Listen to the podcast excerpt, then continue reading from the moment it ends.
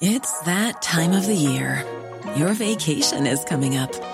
You can already hear the beach waves, feel the warm breeze, relax, and think about work. You really, really want it all to work out while you're away. Monday.com gives you and the team that peace of mind. When all work is on one platform and everyone's in sync, things just flow wherever you are. Tap the banner to go to Monday.com.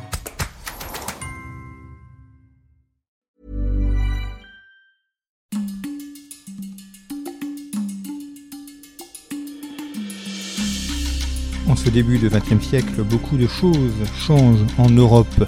Beaucoup de choses dans la technologie, dans la découverte, dans le rapport au monde.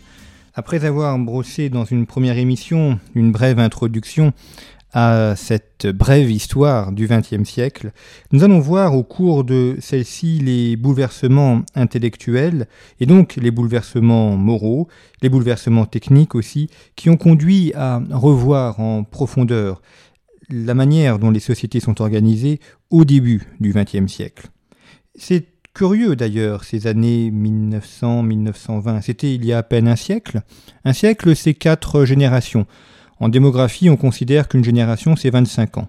Donc, 100 ans, quatre générations.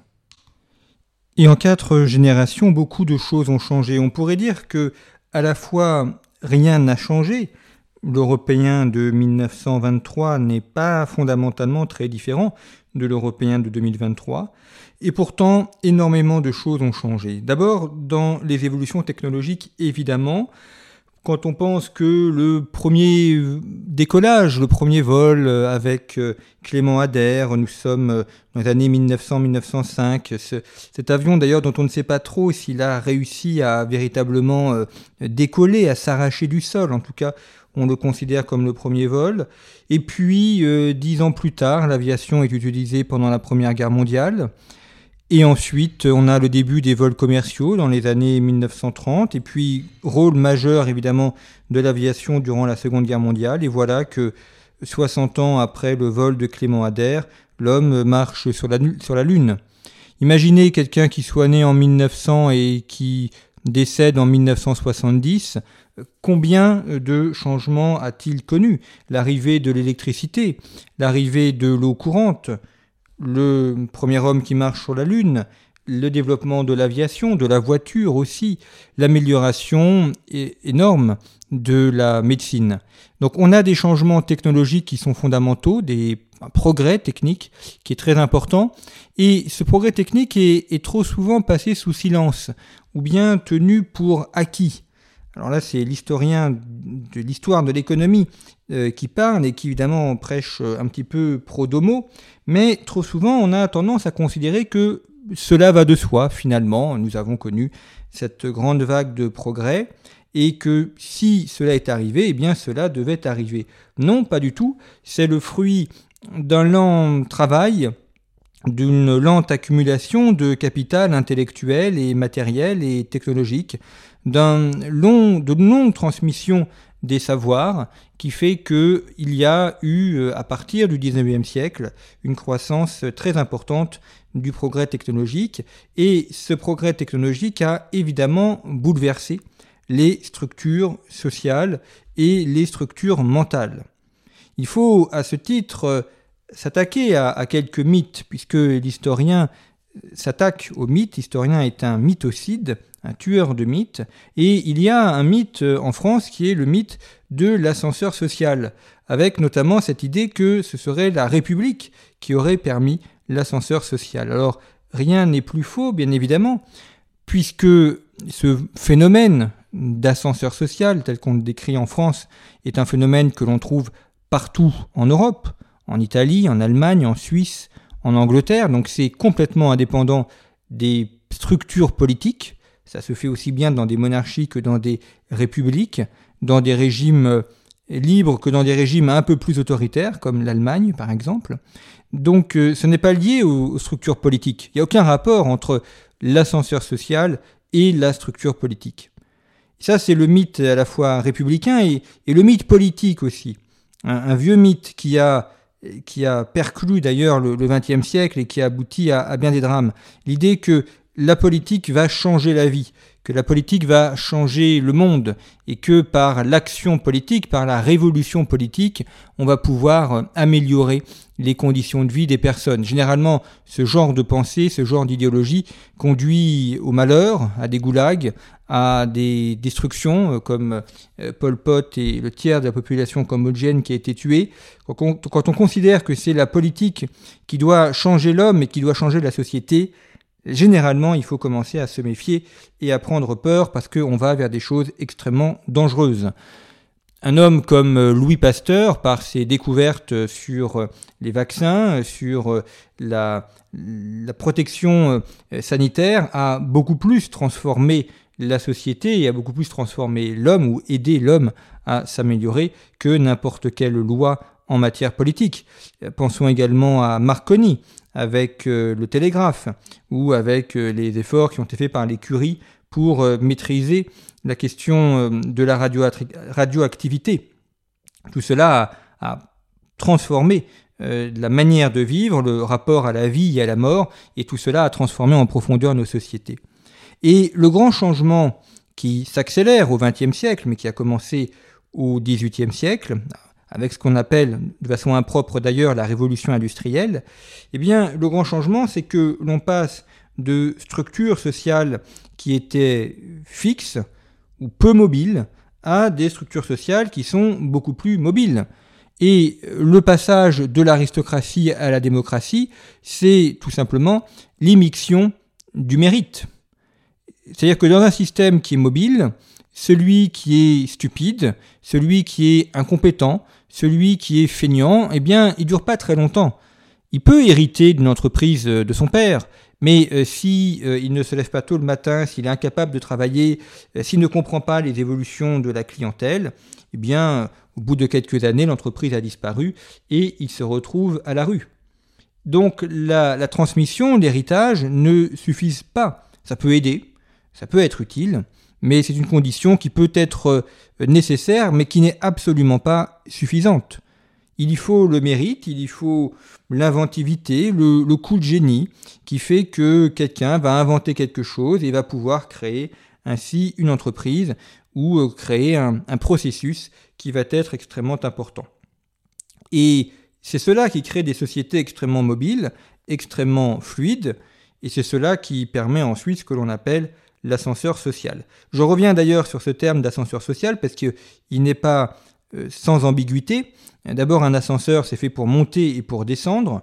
Donc, euh, quand quelqu'un descend euh, socialement, il est bien dans un ascenseur social. Hein, l'ascenseur, ça n'exprime pas la montée, ça, exprime la mobilité. Donc, ça veut dire qu'on passe d'une société fixe à une société mobile. Et la mobilité, c'est fait pour avancer, mais c'est aussi fait pour reculer. Donc quand aujourd'hui on se lamente sur le fait qu'il y ait un, déclassement de certaines populations, ce déclassement est le fruit même de l'ascenseur social, du fait que nous sommes dans une société qui est mobile, et donc que des personnes descendent et que d'autres montent. La deuxième ambiguïté de l'ascenseur social, c'est le fait que ça introduit un certain mépris à l'égard de catégories professionnelles qui seraient jugées moins bonnes, puisque en fait la notion d'ascenseur social est prise uniquement dans l'idée que l'on monte. L'idée qu'on puisse descendre est exclue du schéma, alors qu'il faut l'introduire dans ce schéma mental. Mais c'est exclu du schéma. Ça va être considéré uniquement comme le fait de monter. Or, si on monte, ça veut dire qu'on considère qu'il y a des métiers qui sont bas et des métiers qui sont hauts, des métiers qui sont vils et des métiers qui sont nobles. Et typiquement dans le schéma mental de l'ascenseur social tel qu'il est euh, développé, c'est l'idée qu'il euh, y aurait eu des paysans, des ouvriers, et puis après des employés, et donc que de, une personne ou à travers des générations, on serait passé de l'une à l'autre en connaissant une progression sociale.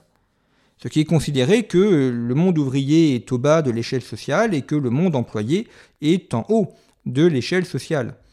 Ce qui euh, n'est pas vrai, mais ce qui introduit un, biais cognitif extrêmement néfaste dans la compréhension de la société. D'abord, c'est ne pas voir que le monde agricole a énormément changé, que le monde paysan a énormément changé. Idem pardon, pour le monde ouvrier.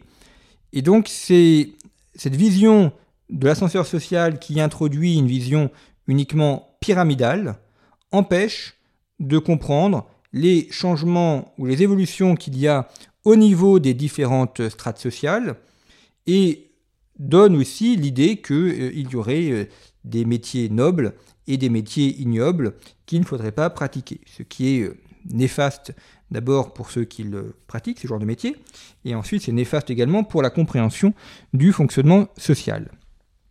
En réalité, ce qui s'est passé, c'est qu'on a des transformations tout azimut, à tous les niveaux, dans le monde ouvrier, dans le monde paysan ou dans le monde, disons, tertiaire, faute de mieux.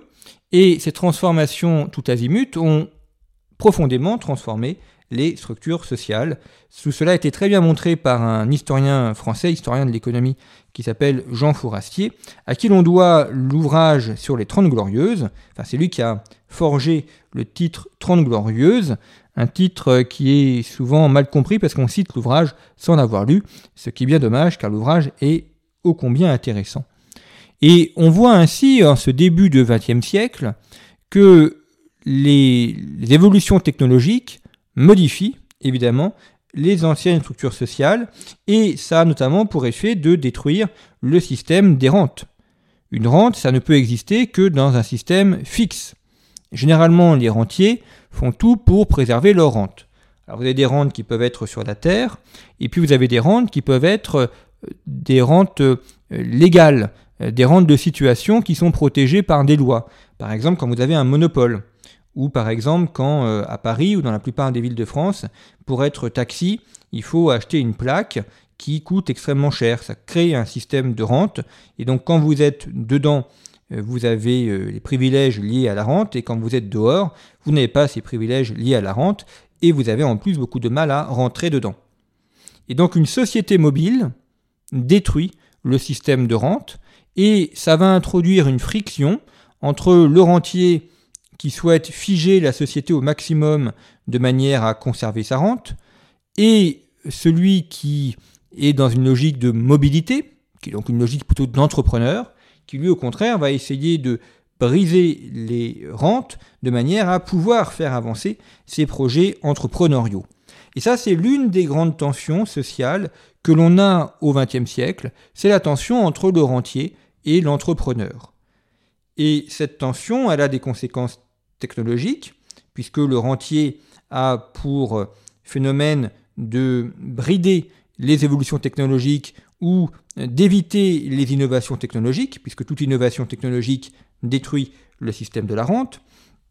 Cette confrontation entre l'entrepreneur et le rentier, elle a également pour fonction de créer des antagonismes politiques euh, forts, et elle a aussi pour fonction de transformer les structures sociales.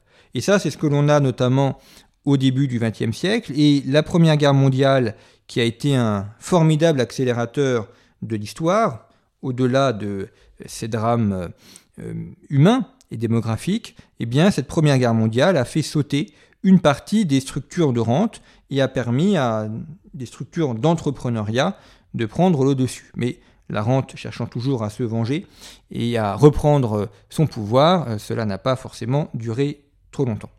En tout cas, c'est ce passage de l'un à l'autre qui est extrêmement intéressant, avec notamment la fin d'une économie fondée sur la terre et euh, d'une terre improductive. La terre peut produire, mais dans ces cas-là, eh il faut considérablement améliorer l'outil de production de la terre, et c'est évidemment le développement des, grands processus industriels et des grandes entreprises industrielles. L'autre enjeu majeur du XXe siècle, c'est la question de l'énergie. Souvent, quand on parle de l'énergie, on s'est concentré uniquement sur le pétrole. Et on a présenté, c'est ce que l'on voit dans certains travaux d'historiens, le XXe siècle comme étant le siècle du pétrole. Alors c'est à la fois vrai et en même temps faux. Si je prends le cas de la France, il faut attendre 1962 pour avoir 62-63 pour que la consommation de pétrole dépasse la consommation de charbon. Donc la grande énergie du XXe siècle, c'est le charbon. Ça l'est d'ailleurs toujours pour un grand nombre de pays euh, comme l'Inde ou la Chine, ou l'Allemagne d'ailleurs. Et le charbon qui, nous, en France, nous apparaît comme une énergie du passé, une énergie euh, de germinal, si je puis dire, une énergie des mines, euh, quelque chose du, du 19e siècle, en réalité est l'une des grandes énergies du 20e siècle et est encore une grande énergie du 21e siècle. Donc oui, il y a le pétrole, avec son importance euh, majeure, avec ce que, a pu, ce que ça a pu introduire en termes de guerre, en termes de rivalité, mais il ne faut pas omettre le pétrole, pardon, il ne faut pas omettre le charbon, le gaz évidemment, ainsi que l'électricité avec le nucléaire. Alors nous en France on est mieux placé pour ça puisque on a opté dès les années 1960 pour l'énergie nucléaire, et ce qui fait que la France aujourd'hui a une souveraineté en matière énergétique importante, mais euh, en fait toutes ces énergies cohabitent et ne s'excluent pas forcément les unes des autres. Il peut même y avoir une certaine complémentarité. On ne fait pas la même chose avec les unes et avec les autres. Sachant que le pétrole ne sert pas que pour euh, l'énergie, le pétrole sert aussi pour de nombreuses transformations. L'ordinateur que j'ai en face de moi, le, le boîtier d'enregistrement du micro que j'ai en face de moi sont en plastique et donc ils sont faits à partir du pétrole. Le pétrole, en, réalité, a permis l'essor du monde de la chimie, de l'industrie de la chimie fine. Et ça, c'est euh, un élément aussi fondamental dans le XXe siècle. Et qui dit énergie dit question de la tension entre l'abondance et la pénurie. L'autre fil rouge du XXe siècle, c'est cette question-là. C'est ce que Jean Fourastier appelle la fin de la pénurie, le passage d'un monde de mort à un monde de vie. La pénurie, c'est la mort, c'est la pénurie alimentaire, ce sont donc des famines. La dernière famine en France, c'est 1710-1712. Ensuite, on a connu des disettes jusqu'au début du 19e siècle. On a connu également des disettes pendant la Deuxième Guerre mondiale. N'oubliez pas que les tickets de rationnement sont en vigueur en France jusqu'au début des années 1950, ce qui euh, ont 70 euh, ans ou plus et qui écoutent cette émission se souviennent peut-être des tickets de rationnement. Le ticket de rationnement, c'est de la pénurie. En matière de télécommunications, nous avons connu des rationnements en France jusqu'à la, fin des années 1990, puisque euh, il y avait, si vous vous rappelez, des heures pour appeler, avec des heures creuses et des heures pleines, et donc alors c'est euh, évidemment une époque qui paraît complètement euh, obsolète et les, plus jeunes qui nous écoutent euh, trouveront ça très curieux, mais il y avait généralement aux côtés du téléphone la plage horaire avec les horaires vert, jaune et rouge, et quand on appelait en horaire rouge, c'était essentiellement la journée, on payait beaucoup plus cher la conversation téléphonique. Donc c'était une variante du prix, le prix variait selon les horaires, pour encourager à appeler pendant les heures creuses. Pourquoi? Parce qu'il y avait pénurie de télécommunications, et donc faire varier le prix, avoir des prix élevés aux heures pleines, était une manière de gérer la pénurie pour dissuader les gens d'utiliser le téléphone à ce moment-là, afin de ne pas faire un trop-plein. Cette pénurie de téléphonie a disparu au début des années 2000 avec une amélioration du réseau technologique et également l'arrivée des téléphones portables. De manière générale d'ailleurs, la France a toujours été en pénurie en matière de téléphonie. Dans les années 1960 par exemple, il y a un très grand retard en matière d'équipement euh, technique, en matière d'équipement du téléphone. Or cela a des conséquences économiques euh, graves et importantes. Donc on a cette tension entre la pénurie et l'abondance, et le XXe siècle, c'est le siècle de l'abondance.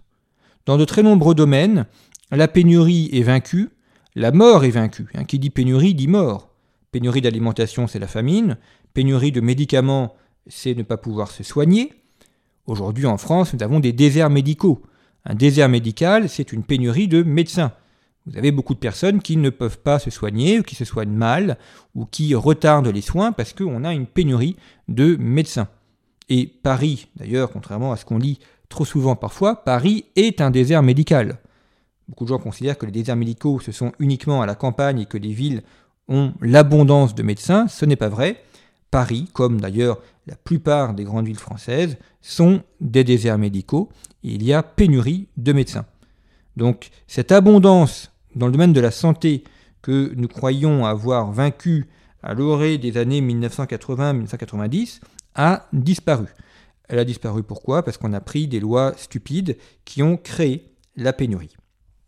Et euh, donc on a cette tension entre la pénurie et l'abondance pour la santé, pour l'alimentation, pour les objets matériels, pour l'énergie.